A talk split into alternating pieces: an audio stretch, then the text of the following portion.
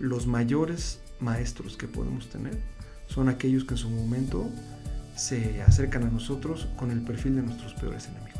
Bienvenidos a un nuevo episodio de Conversaciones DLC, un podcast de lo cotidiano y lo no tanto. Yo soy Efraín Mendicuti y como saben he creado este espacio para platicar con distintos líderes de pensamiento, de negocios, de industria y cultura en el mundo de habla hispana y compartir con todos ustedes cómo estos grandes líderes hacen con su ejemplo o nos demuestran con su ejemplo cómo todos nosotros podemos hacer en nuestras vidas de lo cotidiano algo extraordinario.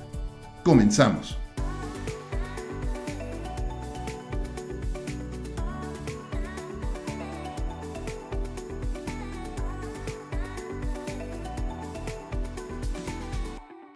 Si alguna vez han visto el programa de TV Azteca de la Academia, seguro conocen a mi invitado el día de hoy. Pero lo que tal vez no tengan muy claro es que mucho más allá de formar parte de la mesa de críticos de este programa, mi invitado hoy es uno de los profesionales de marketing y producción con mayor experiencia en México y en América Latina. Fue fundador y director de Radioactivo FM, una verdadera cuna de talentos en la radio y el cine en México, Además, fue director de distintas disqueras como Universal Music, BMG Entertainment, Amy Music y por si fuera poco, por más de 14 años fue el Chief Marketing Officer de The Walt Disney Company, aquí en México. Y además, una de las mentes atrás de éxitos como Coco. Arturo López Gavito, bienvenido a Conversaciones DLC. Gracias por estar aquí. Gracias, Efraín. Estoy muy, muy motivado y muy sorprendido de cómo eh, hoy es tan fácil poder transmitir nuestras ideas, cómo existen entornos como este en el que nosotros estamos y cómo lo que necesitas es justo lo que estábamos hablando hace un momento, que es la voluntad de hacer las cosas. Exactamente. Es un placer estar aquí, gracias por la invitación. No, hombre, encantado de tenerte aquí, gracias por hacer el espacio. ¿Y qué te parece si, como con cada uno de nuestros invitados, comenzamos por el principio y nos cuentas un poco sobre tu trayectoria, que además es interesantísima. Eh, ¿Cuál ha sido la historia de Arturo López Gavito eh, de cuando empezaste a el punto en el que estás hoy? Bueno, mira, me parece que el común denominador de, de mi trayectoria profesional se define en una sola palabra que es la reinvención. El primer trabajo que tuve fue a los 15 años. Yo empecé eh, como, como mensajero en unas oficinas. Entre lapso de segundo y, tercero de secundaria más o menos. Luego en primero de prepa, antes de entrar, me trepaba yo a los edificios a poner anuncios luminosos. Entonces fui instalador de anuncios luminosos. Ahí aprendí a través de la, de la calle a una de las cosas que me gustan más que es alburear. de hecho, tengo un, diplomado de, albures por el Instituto Nacional de Bellas Artes. Ah, que, tomé justamente hace un par de años. Y el calor popular y lo urbano fueron cosas que me motivaron muchísimo y de lo cual me, empecé a inspirar para llegar un poco a, a definir mi perfil mediático y definirme como profesional.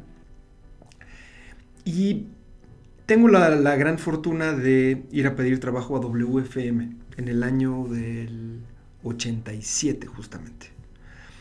Eh, y para recibirme, pues Alejandro González Iñárritu, entonces el director de la estación, se tomó como tres horas y media, que fue lo que duraba su programa, me acuerdo mucho, de 12 a 3 de la tarde. Lo esperé, nos sentamos a platicar y me dijo, bueno, pues, ¿tú qué sabes hacer? Le digo, yo no sé hacer muchas cosas, yo estoy dispuesto a bolear zapatos si es necesario. Pero esta estación de radio es mi pasión.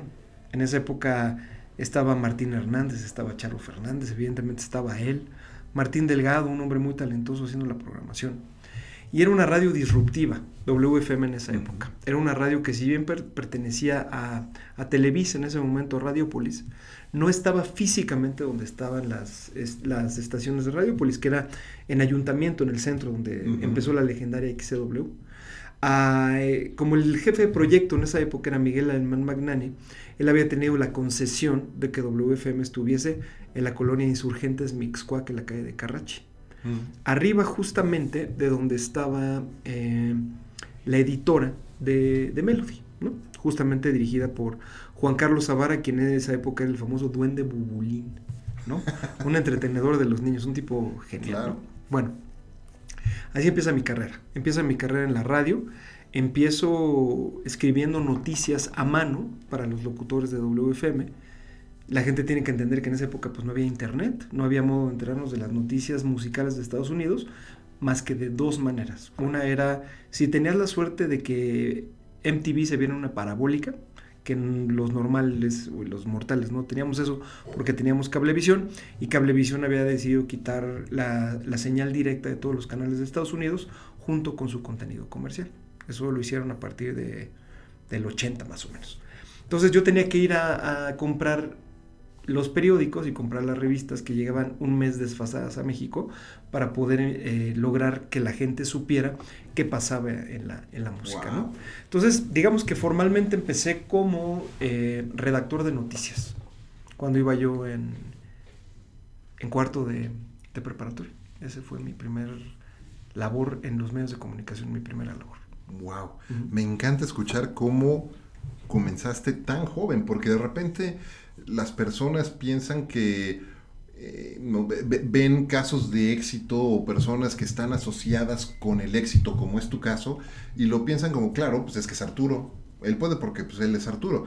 Pero empezaste desde abajo y desde el principio y desde antes que la mayoría, porque en cuarto de prepa eh, la mayoría no trabajan. No, fíjate que de, de, las cosas más interesantes que pasaron fue, yo tuve que tomar una decisión de vida que es de las cosas interesantes que tal vez no mucha gente sa sabe. Yo tuve que decidir entre seguir haciendo radio, que era mi pasión, o terminar una carrera. Y me fui por la radio. Yo, yo llegué a segundo semestre de comunicaciones. Mi primer semestre lo hice en la UIC, mi segundo lo hice en la ULA porque me quedaba más cerca. Uh -huh. Y de ahí tuve una tremenda discusión con, con, mi mamá, que mi mamá me decía, es que tú no debes de dejar la universidad. Le digo, sí la voy a dejar. No me arrepiento en lo más mínimo de lo que hice, ¿no? Por ejemplo, en esa época ni Martín, ni Alejandro, ni, ni, ninguno de ellos había terminado una carrera, ¿no? Uh -huh. Y yo los veía a ellos como mis grandes maestros, como mis mentores, como lo que fueron, especialmente Martín Hernández. Mucha de la disciplina personal que yo tengo se la debo a, a la exigencia de Martín Hernández. Yeah. Totalmente. Eh, a la manera de ser de él, era una persona muy, muy enérgica, muy fuerte, muy dura, muy dura. Y me parece que te voy haciendo diferentes analogías, ¿no? Como por ejemplo, empezar desde abajo, como empecé, desde abajo, uh -huh. sin sueldo, sin sueldo durante meses, eh, compartiendo mi, mis estudios y con la exigencia de lo que en ese momento era la estación de radio más vanguardista de México sí. y por ende también de América Latina, ¿no? Eh, y después el hecho de, de disciplinarte ante un sistema que cuando tú eres joven, de pronto, bueno, una persona de 17 años que no trabaja, ¿qué hace? Pues va a fiestas, o sale con amigos, o hace cualquier tipo de cosa, se dedica a la escuela, ¿no?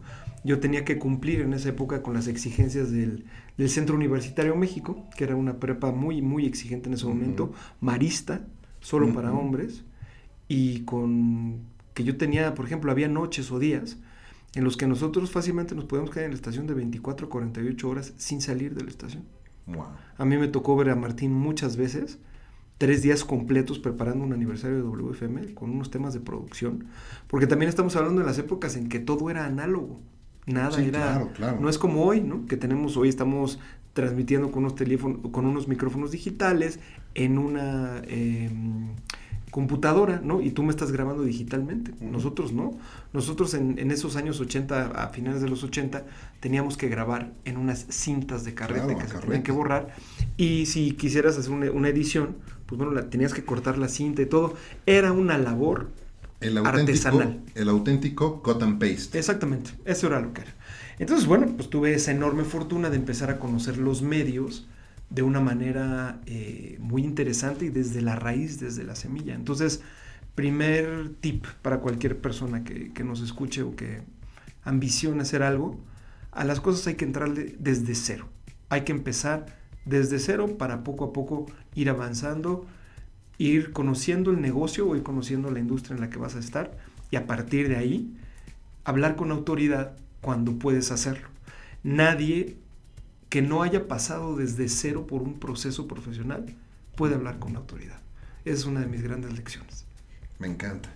Me encanta eso y, y es súper cierto y creo que aplica en cualquier eh, en cualquier industria, en cualquier tipo de trabajo, e incluso para personas que a lo mejor vienen de una industria y migran a otra, también necesitan como eh, tener un punto de partida para poder eh, abordar con, profundidad o con autoridad, como decías tú, ese, tipo de transiciones. Me encanta escuchar eso. algo que me gusta mucho de tu trayectoria, Arturo, es que lo que platicábamos, ¿no? La has construido durante años y paso a paso, y eso contrasta mucho, precisamente, y continuando con lo que estamos platicando, eh, contrasta mucho con la forma en la que muchas personas hoy día pretenden hacer su carrera, de manera casi instantánea, ¿no? Vivimos en una época en la que eh, quieres unas palomitas, las metes en el micro y en tres minutos están tus palomitas, quieres sentirte validado, posteas algo, te dan like, te sientes validado, ¿no? Y, hay muchas generaciones que se están sintiendo, o muchas personas en las generaciones, no necesariamente las más jóvenes forzosamente, puede ser cualquiera, que están buscando resultados eh, prácticamente instantáneos con lo que hacen. ¿Cuál es, tu, ¿Cuál es tu respuesta a eso? ¿Cómo respondes a eso cuando ves que alguien eh, quiere ese tipo de resultados? Mira, este año, justo el año 2019 fue un año de transformación a fondo para mí en lo personal. Porque yo dejo de, trabajar en un corporativo, como bien lo, mencionaste luego de la introducción, y me, me volteo a ver a mí y me pregunto quién soy. En enero del 2019, Efraín, yo no sabía quién era. La esencia de, de quien te habla se había perdido. Estaba yo empantanado y tenía yo que redescubrirme. No sabía quién era yo, porque durante mucho tiempo me dediqué a trabajar para terceros, históricamente, ¿no? Aunque mi, perfil mediático es un, perfil que está consolidado y que afortunadamente es respetado yo durante todo el tiempo en el, en, el que colaboré para, Disney, que fueron años muy interesantes y muy bonitos, yo siempre privilegié mi perfil ejecutivo por encima de mi perfil mediático. Cosa que estuvo bien. Eh, y evidentemente cuando se termina la época de Disney, eh, yo tengo que confrontar a la persona y no al ejecutivo, porque al final del día mi legado para Disney son cosas que hice yo junto con mi equipo de trabajo, pero las hice en favor de una marca. ¿Me explico? Sí, me te explicas bien. Y al inicio del año, en, esta, este, en esta confrontación personal, a la cual cualquier ejecutivo tiene que llegar. ¿eh? A mí me parece, eh, hablando un poco de esto, que nada es para siempre. Nosotros tenemos que entender que cuando pertenecemos a una corporación, por la misma puerta que entramos, salimos. Exactamente. Y ningún trabajo en una empresa, cuando eres asalariado, dura para toda la vida. Que eso bueno fue algo que a mí me quedó muy claro desde el principio de, haber entrado a, la compañía, en la que pude hacer cosas maravillosas y a través de la cual me, tocó una, una transformación mediática sensacional en general. Pero otro valor enorme es, eh, a lo largo de nuestra carrera, tenemos que entender quiénes somos a cada paso que vayamos dando. Es decir, muchos ejecutivos se confunden y creen que la silla en la cual están sentados les pertenece. Y eso es uno de los errores más comunes que pueden existir, sobre todo cuando eres un líder de un equipo de trabajo dentro de una compañía transnacional. Eh, cuando tú como profesionista empiezas a creer que, que los éxitos de la marca se deben a ti, ahí comienza tu proceso de salida de una compañía porque no entiendes que una marca en México lo que hace es que administra los valores marcarios de, una, de propiedades y de franquicias que vienen hechas de otro país. En el caso no de Disney, en el caso de los estudios cinematográficos, en el caso de Netflix, ¿no? Y de, tantos, eh, de tantas plataformas que hoy distribuyen contenido, no puedes subvalorar al consumidor tienes que entender que gracias a ese consumidor que está ahí sintonizándote o que te está streameando o que te está viendo, es que le debes tú el trabajo a esa persona. Y bueno, las empresas históricamente son empresas que están buscando un negocio y con la misma frialdad que te contratan, con la misma frialdad, tú te vas porque es el proceso normal. Entonces, regresando un poco a mi historia del, 2019, eh, me confronto con mis miedos, me confronto con quién soy yo, una persona que es padre de un hijo de, de, 18 años, que vive conmigo, después de, de, una relación de 21 años, ¿no? Donde hoy yo soy responsable de mi hijo. Entonces, se confluyen muchas cosas en, ti mismo y en, lo que piensas y, y en, quién eres. Y entiendes que te tienes que reinventar para salir adelante. Que no puedes hacer exactamente lo mismo que has hecho en los últimos 5 o 4 años pasados, porque si no lo que va a pasar es que vas a, repetir ciertas fórmulas que te van a llevar exactamente a los mismos lugares. A diferencia de que si empiezas a hacer otro tipo de planes, de que si empiezas a seguir otro tipo de caminos, es muy probable que te vaya aún mejor de como ya te fue. Aunque una salida de una empresa haya sido muy buena y muy exitosa, ¿no? Que gracias a Dios fue mi caso. Pero no puedes seguir haciendo lo mismo. Sobre todo en una situación en donde tú fuiste precursor de medios de comunicación, en donde tú generaste contenido muy exitoso en diferentes plataformas mediáticas, pero que tú ya eres una marca y que has descuidado tu propia marca. Es momento de invertir en tu marca tiempo y dinero y sobre todo mucho trabajo. De acuerdo, de acuerdo. Eh, me parece interesantísimo y creo que eh, sí, tienes toda la razón. El error más común que cometemos los profesionales que trabajamos para alguna organización, alguna gran corporación es permitir que el nombre de la marca se convierta en nuestro apellido porque nunca lo fue. Así de simple, ¿no? Entonces, eh, me, me, parece importantísimo invertir en esa marca, en esa marca personal. Eh, justo hablando de tu, eh, eh, de tu carrera, eh, tú te has desempeñado en una industria o, en distintas industrias en las que términos como disrupción o innovación son como moneda de cambio, ¿no? Como parte del, del, lenguaje de todos los días. Y sin embargo, o nos hemos desarrollado en esa industria los dos, y, sin embargo es una industria en la que a pesar de, de, toda esa conversación alrededor de la disrupción y de la innovación, la realidad es que eh, se, se arriesgan mucho menos de lo que quisiéramos admitir en la industria para hacer ese tipo de innovación. Sin embargo, tú has tomado distintos riesgos, de lo contrario, pues no, no, estarías aquí donde estás. ¿Cuál ha, sido, ¿Cuál ha sido la estrategia de Arturo para enfrentar o tomar esa decisión, esas decisiones y tomar riesgos, asumir riesgos importantes, eh, desde, puede ser eh, dentro de la corporación para eh, lanzar, eh, lanzar ciertas propiedades y películas o estaciones y, nuevos programas o nuevo talento, o tú mismo, ¿no? Con tu marca personal, lanzarte y estar allá afuera eh, volviéndote esta persona tan mediática. ¿Cuál ha sido la estrategia de Arturo? El emprender. Mira, emprender significa empezar algo de cero. Entonces yo cuando reviso, si nos vamos a términos profesionales, cuando, cuando reviso mi currículum, pues empiezo a ver que empecé de cero muchas cosas. Empecé de cero dos estaciones de radio. Empecé de cero una compañía de discos.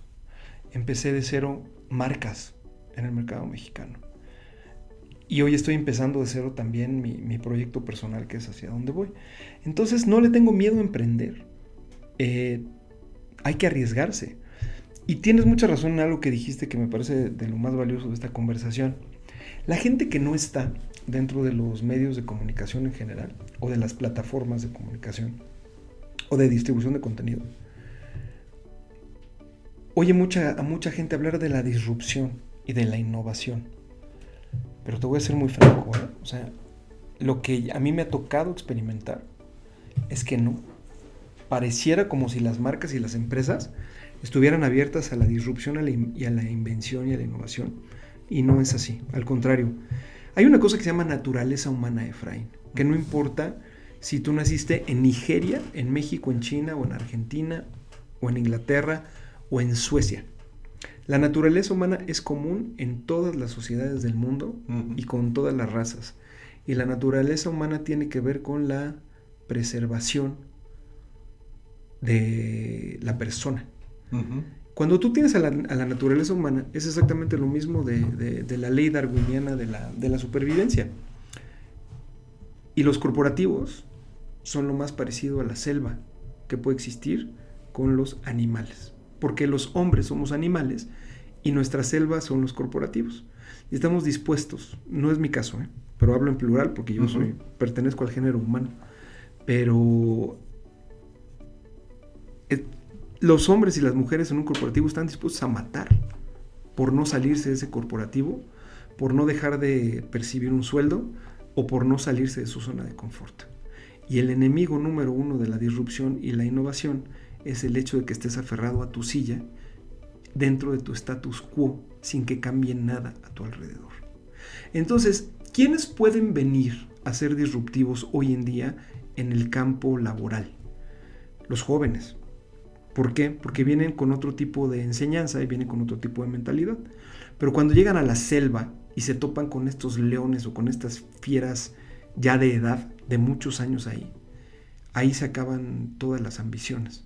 Porque no hay estructura que permita que sus jóvenes asciendan moviendo a las viejas bestias que están en los tronos. Y se convierte entonces en una novela de, poder. Entonces, tiene que cambiar generaciones completas para que finalmente la raza humana se, convierta, la, la, raza humana que trabaja en los corporativos, se convierta en genuinamente disruptiva o genuinamente innovadora.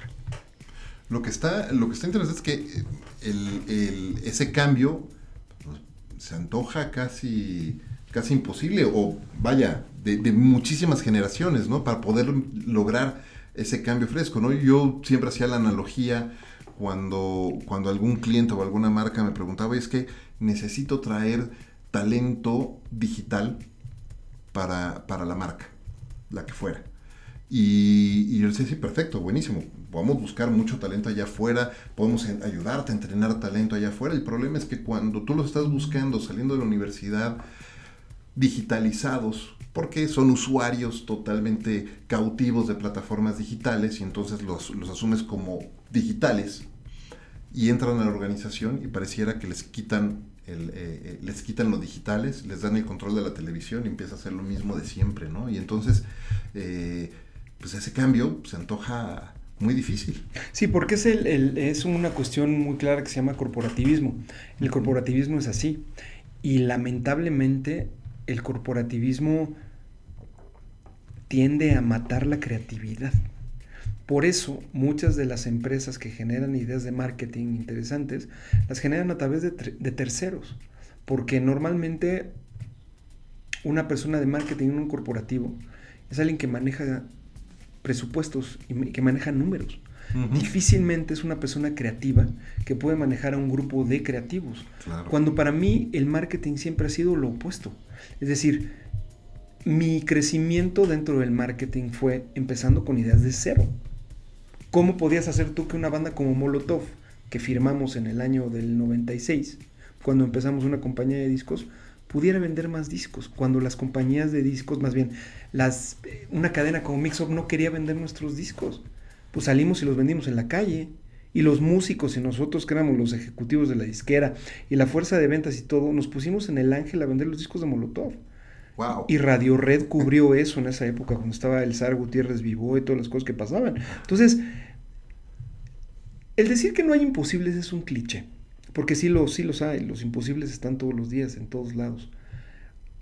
No hay imposibles para algunos, o hay pocos imposibles para pocos, ¿no?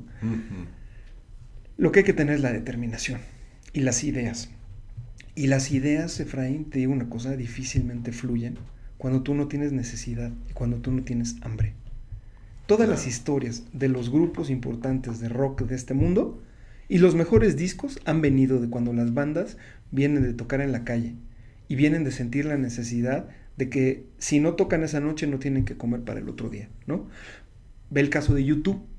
YouTube es en el momento en el que Bono empieza a enriquecerse, empieza a convertirse de un contador de historias y de ser un, un líder, ya ser parte del establishment, ya generar moda, y como pasa con todos, ¿no? Es decir, en el momento en el que tú empiezas a tener una solvencia económica cuando vienes de la nada, en ese momento ya las ideas ya no empiezan a ser igual de buenas.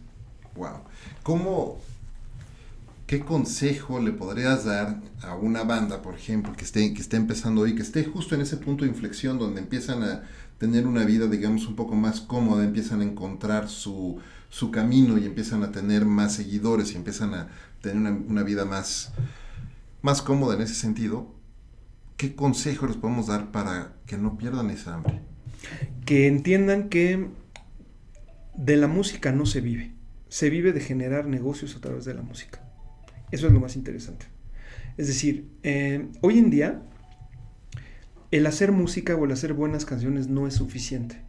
Porque antes los medios que proyectaban a los grupos nuevos Ajá. eran muy contados. Y tú tenías la salida de la televisión por cable, o tenías la televisión abierta, o tenías la radio. Hoy tienes cinco o seis plataformas digitales diferentes para poder enterarte de la existencia de un grupo. Pero el problema es que ese grupo mexicano va a competir directa e intrínsecamente contra un grupo japonés o coreano, Por supuesto. o contra uno inglés o contra uno norteamericano, ¿no? Entonces la arena internacional hoy es un enemigo dramático, ¿no? ¿Cuál es tu diferenciador? Si tú no tienes un, un concepto 360 como una banda, es muy difícil que lo logres hacer.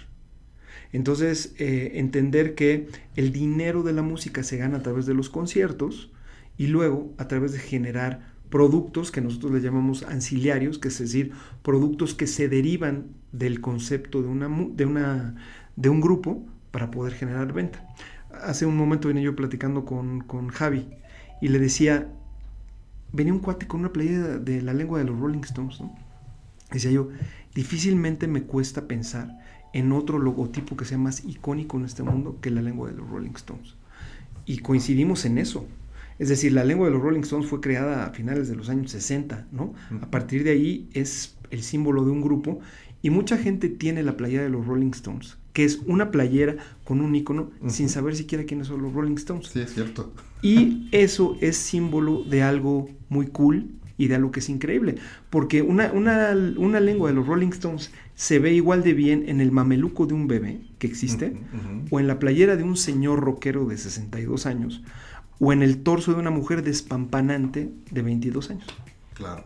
Oye, una, una de las cosas que estaba pensando ahora, eh, recordando mientras te, te escuchaba eh, contar la historia de, de la venta de discos de Molotov ahí en el Ángel, ¿no? Y en la calle.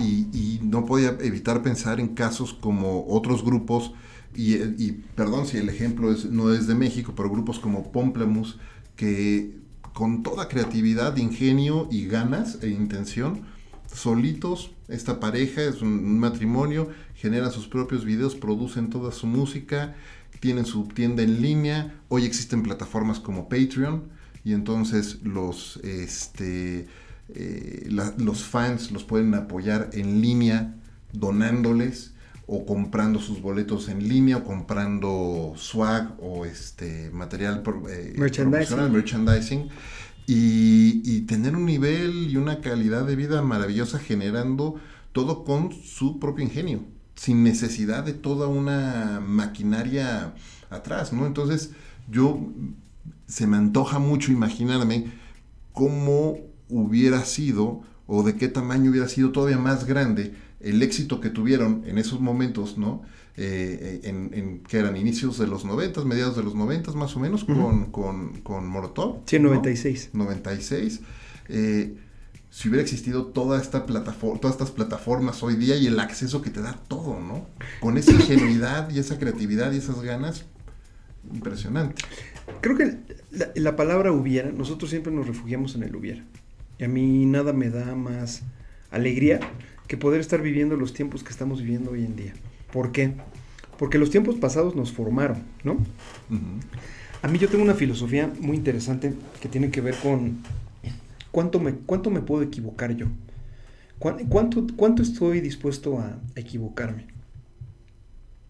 ¿Y qué tan rápido puedo corregir mi equivocación y el, el momento de la equivocación?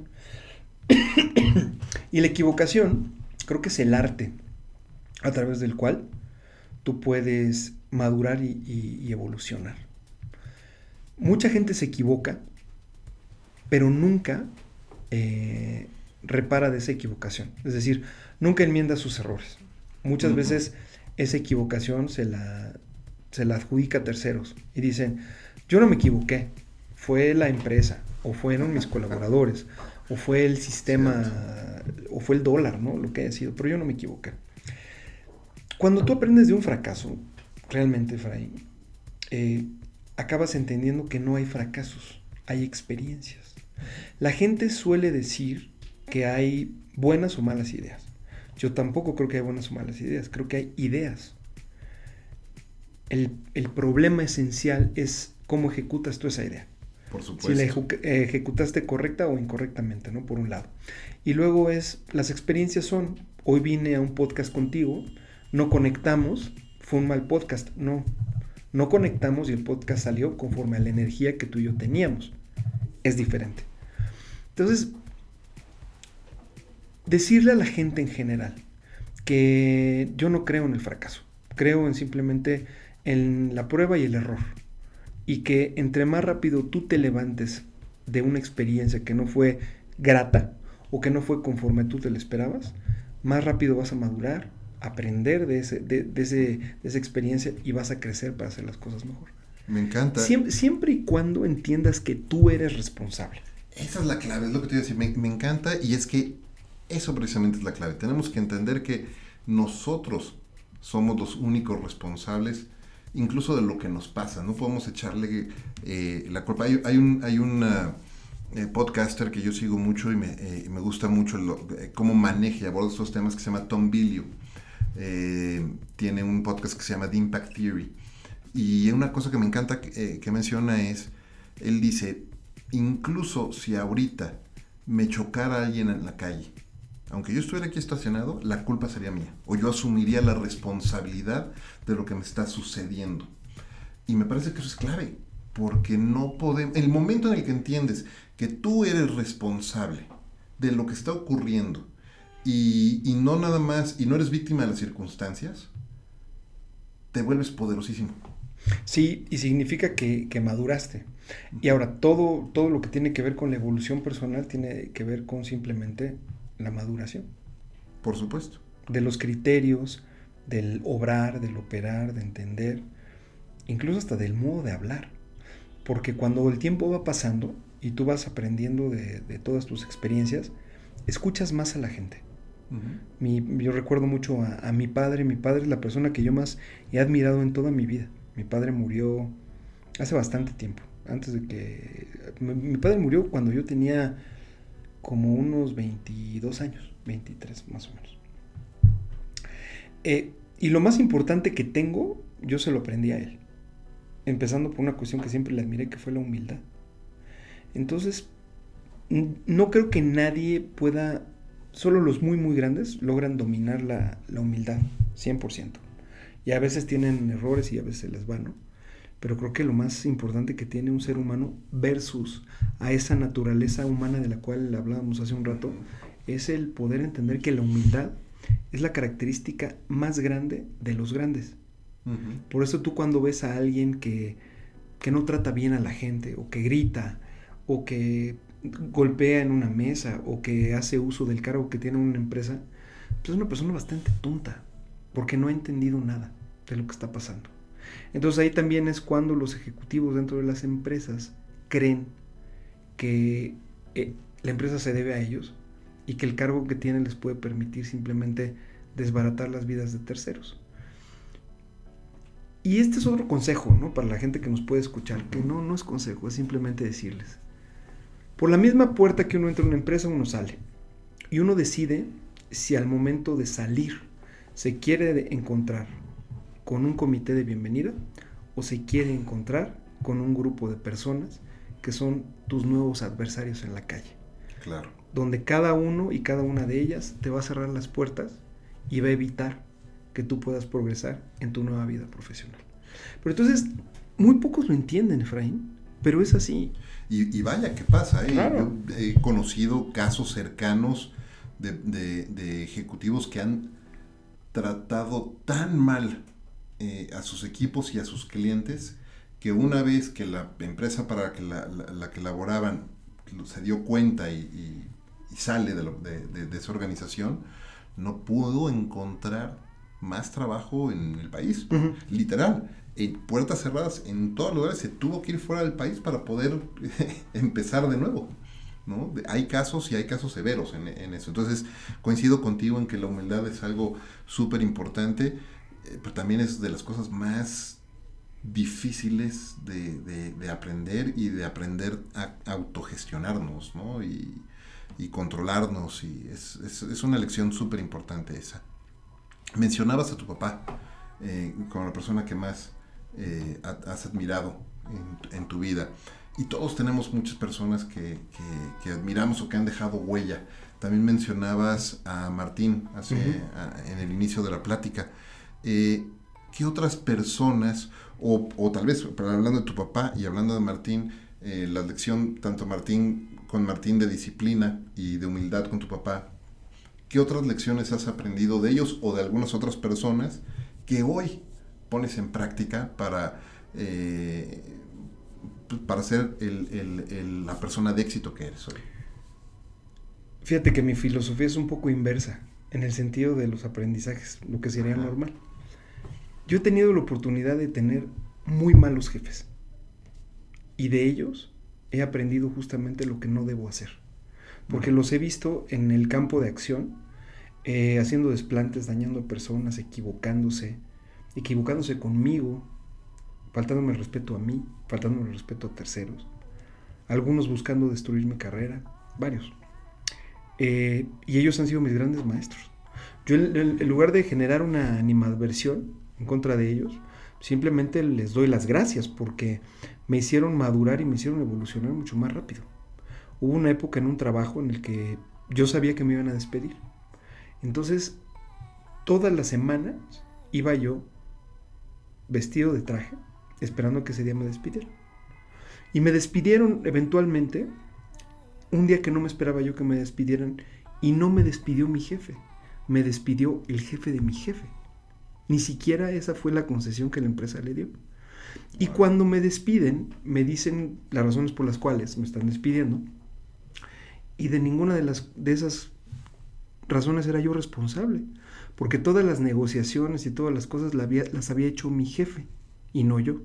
Y cuando le digo al jefe de, de mi jefe que yo no había hecho nada de eso, al señor que era un hombre inglés, me acuerdo, se le transformó la cara.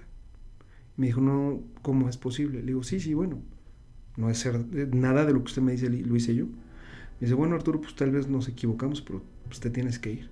Y le digo, muy bien, este, le agradezco mucho, le di la mano y, y, me fui de la empresa, ¿no? Y a la persona que quería despedirme, pues la despidieron dos meses después de que yo me fui. O sea que no sirvió de nada esa guerra, ¿me explicó? Que él generó. Y él fue un gran, gran maestro para mí. Luego, precisamente en Twitter, me, eh, me entero yo de que él murió. Y la primera persona que le da el pésame a su familia soy yo. Yo no conocía a, a, su, a sus hijos. Y los hijos me agradecieron enormemente y me dijeron, eh, mi padre siempre te recordó con mucho cariño y siempre fuiste una persona muy especial para él. Entonces son tal vez esas lecciones de vida que las aprendes una vez y las empiezas a poner en, en práctica.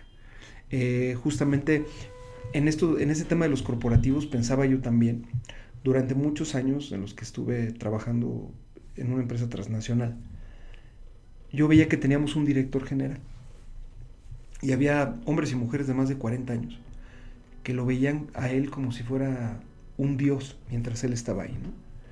Y guardaban ante él actitudes sumisas y hacían absolutamente todo lo que él decía y todo, ¿no? Y yo decía, si esto fuera un, una, una, cámara de Gesell y tuviésemos un ventanal en donde estuvieran las familias de estas personas y, la, y, las personas que están sentadas en la sala de juntas lo supieran, ¿qué sentirían esos hijos o esas esposas de wow, ver cómo sus, sus padres o sus madres se están comportando? cómo se sometían. Claro, es difícil, ¿no? Y hay algo que yo siempre, de lo cual siempre he estado orgulloso. Yo soy una persona muy respetuosa, pero nunca me he sometido ante absolutamente nadie. Especialmente si esa persona no tiene los valores que yo tengo o no compartimos los mismos valores.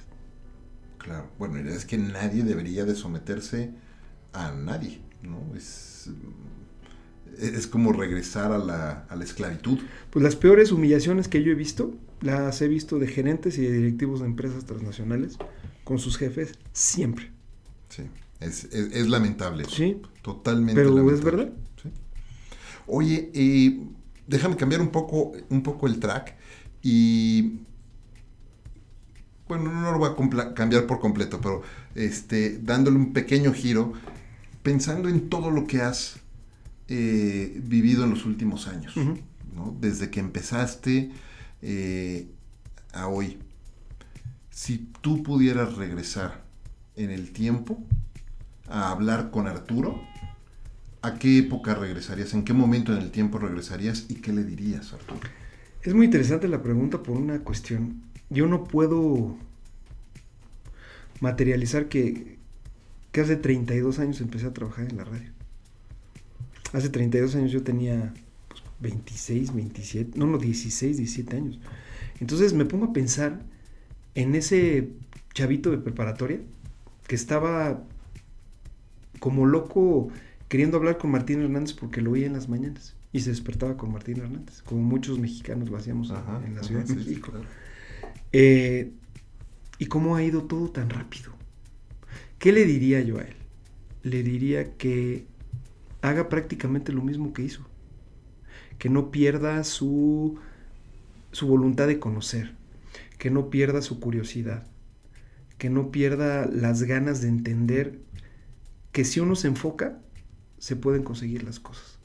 Y sobre todo que nunca permita que nadie pase por encima de él, ¿no? Que eso es lo más duro en general, cuando estás tú trabajando en algún lugar. Eh, fíjate que profesionalmente, si te puedo decir algo, haría las cosas exactamente igual a como las he hecho el día de hoy. Prácticamente paso por paso de todo. Muy bien. Entonces, eh, yo estoy orgulloso de lo que he hecho y de lo que he construido, porque sabes qué? que creo que no se parece nada a lo que voy a seguir construyendo. Es decir, hoy a los 49 años, sigo totalmente convencido que esto que he hecho es simplemente el principio de lo que me espera hacia adelante. Y lo veo todos los días y lo veo con un convencimiento enorme, porque me siento libre, me siento bien, me siento contento. Regresó mi espíritu, ¿no? Yo me acuerdo que yo fui en esas épocas que estamos hablando, una persona que tomaba el micrófono en la radio y que era muy chistoso y era muy divertido. Teníamos un programa radioactivo que se llamaba La Escuelita todos los días de la mañana. Ay, me acuerdo. Bueno, bueno, tú sabes lo que fue ese programa, Efraín. Funcionó increíblemente. Ahí estaba el Butte, ¿no? Que era un cuate que simplemente su única particularidad era un cuate que salía, se bajaba los pantalones y enseñaba las nalgas en reforma. Y nosotros hacíamos una narración de eso en vivo. Ajá. Y eso no existía. Eso fue ser eh, emprendedor de la radio, de una estación de radio que no existía y que fundamos nosotros. Entonces, ¿qué quiero hacer? Quiero fundar una nueva estación de radio, quiero volver a ser un comunicador de radio, que es mi pasión, eh, quiero amalgamar lo que he logrado como líder digital y de música y poner todo eso en una, en una buena, en un buen eh, crisol para poder de pronto decir, aquí estoy y esta es la mejor versión de mí. Porque esta es la versión más increíble que tengo yo desde hace mucho tiempo también. Qué increíble y qué rico escuchar eso. De repente la, la gente piensa que cuando, cuando llegan a sus cuarentas o llegamos a nuestros cuarentas estamos ya como a la mitad del camino y no, estamos al inicio. Me encanta escuchar eso. Qué rico. Felicidades por eso, porque Gracias. es un, una, una, una, una visión increíble de la vida. ¿No? Y todos los días estamos volviendo a empezar. Sí, y lo que pasa es que también la gente debe de dejar de tener miedo. Uf. Porque un día, Claro, un día te tienes que enfrentar contigo. por supuesto. Así es de fácil. Sí, sí, sí. Ese día va a llegar. Y entre más rápido lo hagas, y en- entre más rápido entiendes que hay cosas de ti que puedes mejorar, y que la única persona que puede darte tu libertad eres tú mismo, entonces en ese momento vas a aprender mucho y vas a crecer. El problema es que la autoestima se va diluyendo con los años. El problema es que también nosotros nos vamos olvidando como seres humanos. Eh, y nos vamos haciendo a un lado. Y entonces perdemos de vista lo valiosos que somos. Y también dejamos de entender que lo más valioso de nuestra vida no son nuestros hijos, no son nuestras parejas, no son nuestras familias. Lo más valioso de nuestra vida somos nosotros mismos, porque si nosotros no nos damos el valor, difícilmente el resto de la gente va a poder querernos. Y sin amor no hay absolutamente nada. Es decir, si tú no estás sólido, con los pies bien puestos en la tierra, frente a tu hijo o frente a tu esposa o frente a tu pareja, difícilmente puedes generar confianza para que alguien te quiera. Wow, muy bien. Arturo, eh, se nos está acabando el tiempo, estamos, el tiempo pasa volando. Eh, pero hay dos preguntas un, y una adicional, que, dos que me quedan y una adicional que quiero meter, que no la tenía aquí en la escaleta, pero eh, estaba viendo tu playera y, traes este, a, varios Avengers en la, en la playera. Y una pregunta que yo luego hago en las entrevistas de trabajo, cuando, cuando me toca entrevistar a algún candidato, les pregunto, eh, o se sacan un poco de onda con la pregunta, ¿no? Pero les pregunto, ¿a quién prefieren? ¿Capitán América o Iron Man? Eh, definitivamente a Capitán América. Lo que pasa es que yo a Capitán América, al ser muy fan de los cómics, lo ubico como el primer Vengador, número uno. A pesar de que en el universo cinematográfico de, Marvel realmente el primer Vengador es Iron Man. Em, lo ubico como una persona que es líder, que pelea por los demás, pero que él pelea originalmente por una causa muy justa, que es eh, el darle la libertad a la gente de su propio país. Eh, cuando empiezan los cómics, justo eh, a finales de los años 30, y empieza Capitán América, bueno, la gente recordará que el, primer cómic de Capitán América es él golpeando a Hitler en la cara. y entonces es el impacto ¿no? de los Estados Unidos entrando a la Segunda Guerra Mundial. Se requiere mucho valor para hacer eso mientras que Tony Stark es producto de la, tecnología. Capitán América también es, porque al final del día le meten un, suero para convertirlo en un super soldado, ¿no? Pero el valor de defender la libertad que tiene Capitán América me gusta, la manera de ser una, persona justa, de ser una persona con un temple increíble y su figura austera es algo que a mí me gusta y con eso me identifico. Muy bien, muchas gracias, gracias, me encanta. Eh, da, mucho conocer eso. Eh, hablemos de, hábitos y de rutinas. Sí. Yo sostengo la premisa, Arturo, que para que una persona sea tan prolífica eh, y, hacer tantas cosas como lo has hecho tú, necesariamente tienes que hacerte ciertos hábitos, ciertas rutinas que te permitan mantenerte sano, que te permitan mantenerte con energía, enfocado para poder hacer todo lo que haces. ¿Qué hábitos o qué rutinas has desarrollado eh, a lo largo de los años y hoy manejas? Lo primero es el hábito de dar gracias. Eh, yo todas las noches antes de, dormir, para conciliar el sueño, pienso en 10 o 12 razones por las cuales tengo que dar gracias durante el día. Y pienso siempre en cosas diferentes. No me puedo repetir. Eh, pienso en, dar gracias por más allá de lo material, sino por las personas que me encontré durante el día que me dieron cosas importantes, ¿no? Eh, luego, pues tengo el hábito de, hacer ejercicio, digamos que es algo que me gusta, pero antes de eso pondría, por ejemplo, el hábito de estar pensando constantemente. Y tengo un hábito que es un poco estratégico, que tiene que ver qué voy a hacer dos horas después de que venga con Efraín dónde voy a estar, qué voy a estar haciendo, qué es lo que me, qué es lo que me va a llevar para llegar al siguiente lugar al, cual voy, ¿no? no, sé de, no sé de qué voy a hablar con Efraín, pero sé que voy a ser una persona muy sincera y a partir de ahí empiezo a construir lo que viene. Es decir, me gusta mucho estar utilizando la cabeza todo el tiempo y pensar en lo que viene después. Luego no soy una persona pesimista, no soy una persona derrotista, no soy una persona que se crea escenarios. No confío en no confío en general en la gente. Confío en, el momento y en el proceso, pero también los diferentes errores profesionales cometidos, las diferentes experiencias, me llevaron a entender muchas cosas sobre la gente.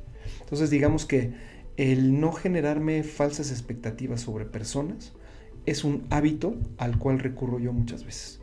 Eh, al, no, al no decir que cerré un negocio, hasta que yo tenga un papel firmado por la persona con la cerré, eso es lo que también me genera a mí muchas cuestiones.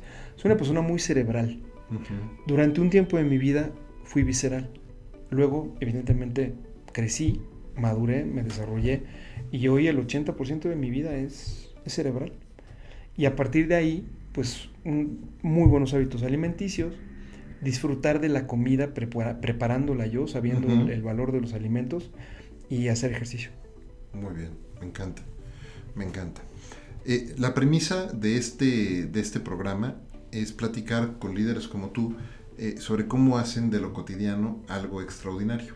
Y esa sería la última pregunta que quiero hacerte eh, en, esta, en este episodio. ¿Qué es para ti, Arturo López Gavito, y cómo haces de lo cotidiano algo extraordinario? Hay algo muy simple, que es, uno no sabe el impacto que genera en los demás hasta que de pronto te das cuenta de cómo tu palabra, tu mirada tus movimientos pueden impactar con una persona. Y eso a mí me gusta hacer. Siempre acercarme a una persona, poder tener una palabra cálida con la gente, poder tomar a una persona, poderla abrazar, poder hacer eh, contacto visual con la, con la gente, poderle decir algo lindo de, cómo viene vestido o vestida, de preguntarle cómo está su familia, si yo conozco a los miembros de su familia, y hacerle, hacerle un momento especial cuando tenemos un contacto. Los pequeños detalles en esta vida, Efraín, siempre van a ser los más importantes. Una persona, por ejemplo, que, tiene un perfil mediático como el que yo tengo, está obligado a tratar bien a la gente, a, ser eh, amable y a ser afable, y más vale que te guste eso. Más vale que te guste, claro, porque, si se nota si no. Exactamente, ¿no? Inmediatamente. Entonces, eh, lo extraordinario lo puedo yo generar en una persona conforme a las expectativas que tendría de mí. Y yo quiero sorprenderme todos los días, de mí, de lo que hago yo. Diario me pongo dos metas, una profesional y una personal. Y voy durante ese día cumpliendo las dos hasta que se termine el día.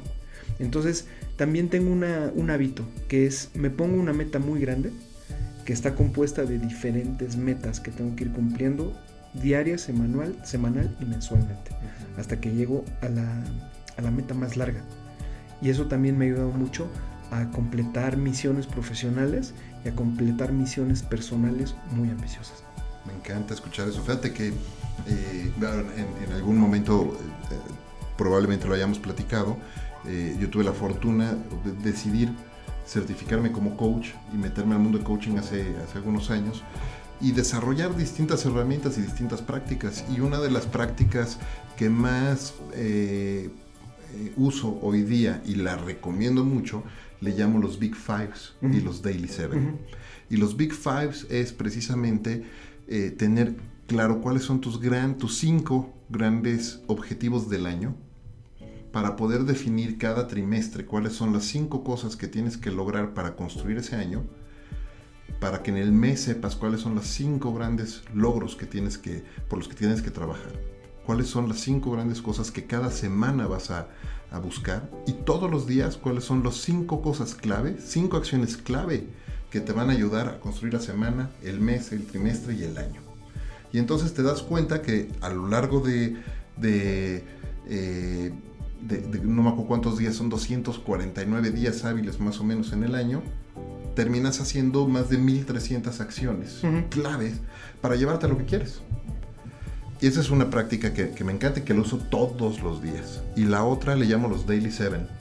Y es cuáles son las siete cosas que todos los días necesitas hacer o necesito yo hacer para sentirme bien conmigo mismo, para estar contento conmigo mismo.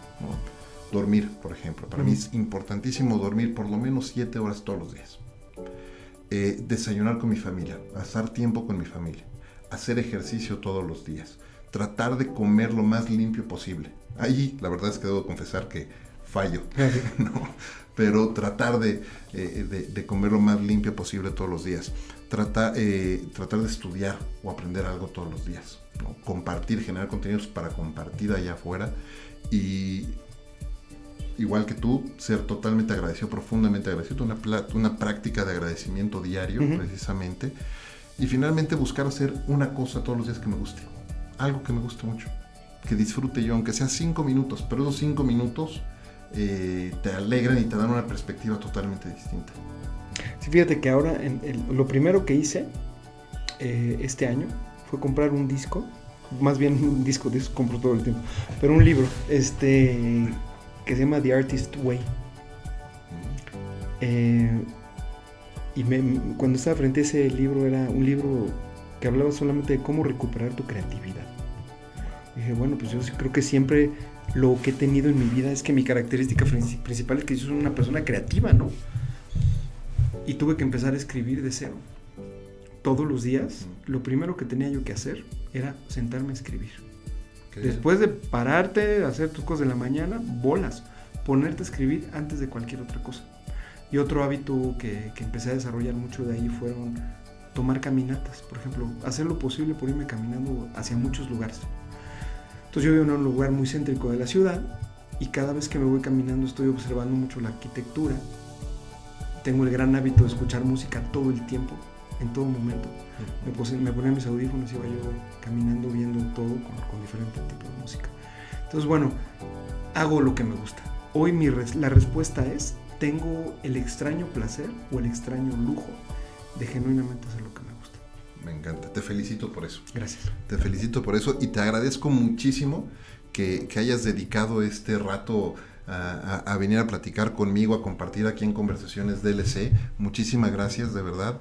Eh, y, antes de despedirnos, quiero hacerte un breve reconocimiento y una felicitación por ese proceso de redescubrimiento y de, reencontrarte a, ti mismo y, ahora estar haciendo y dándote ese lujo de hacer todos los días lo que te gusta. Felicidades por Gracias, Efraín. Eh, también, cada quien tiene sus propios tiempos. Me llegó mi tiempo, entonces lo estoy haciendo. Habrá gente que le llegue a los 70, a los 80, a los 25, no lo sé. Nunca pierdan la oportunidad de ser felices a través de su realización personal. Nadie más es responsable de su felicidad que nosotros mismos.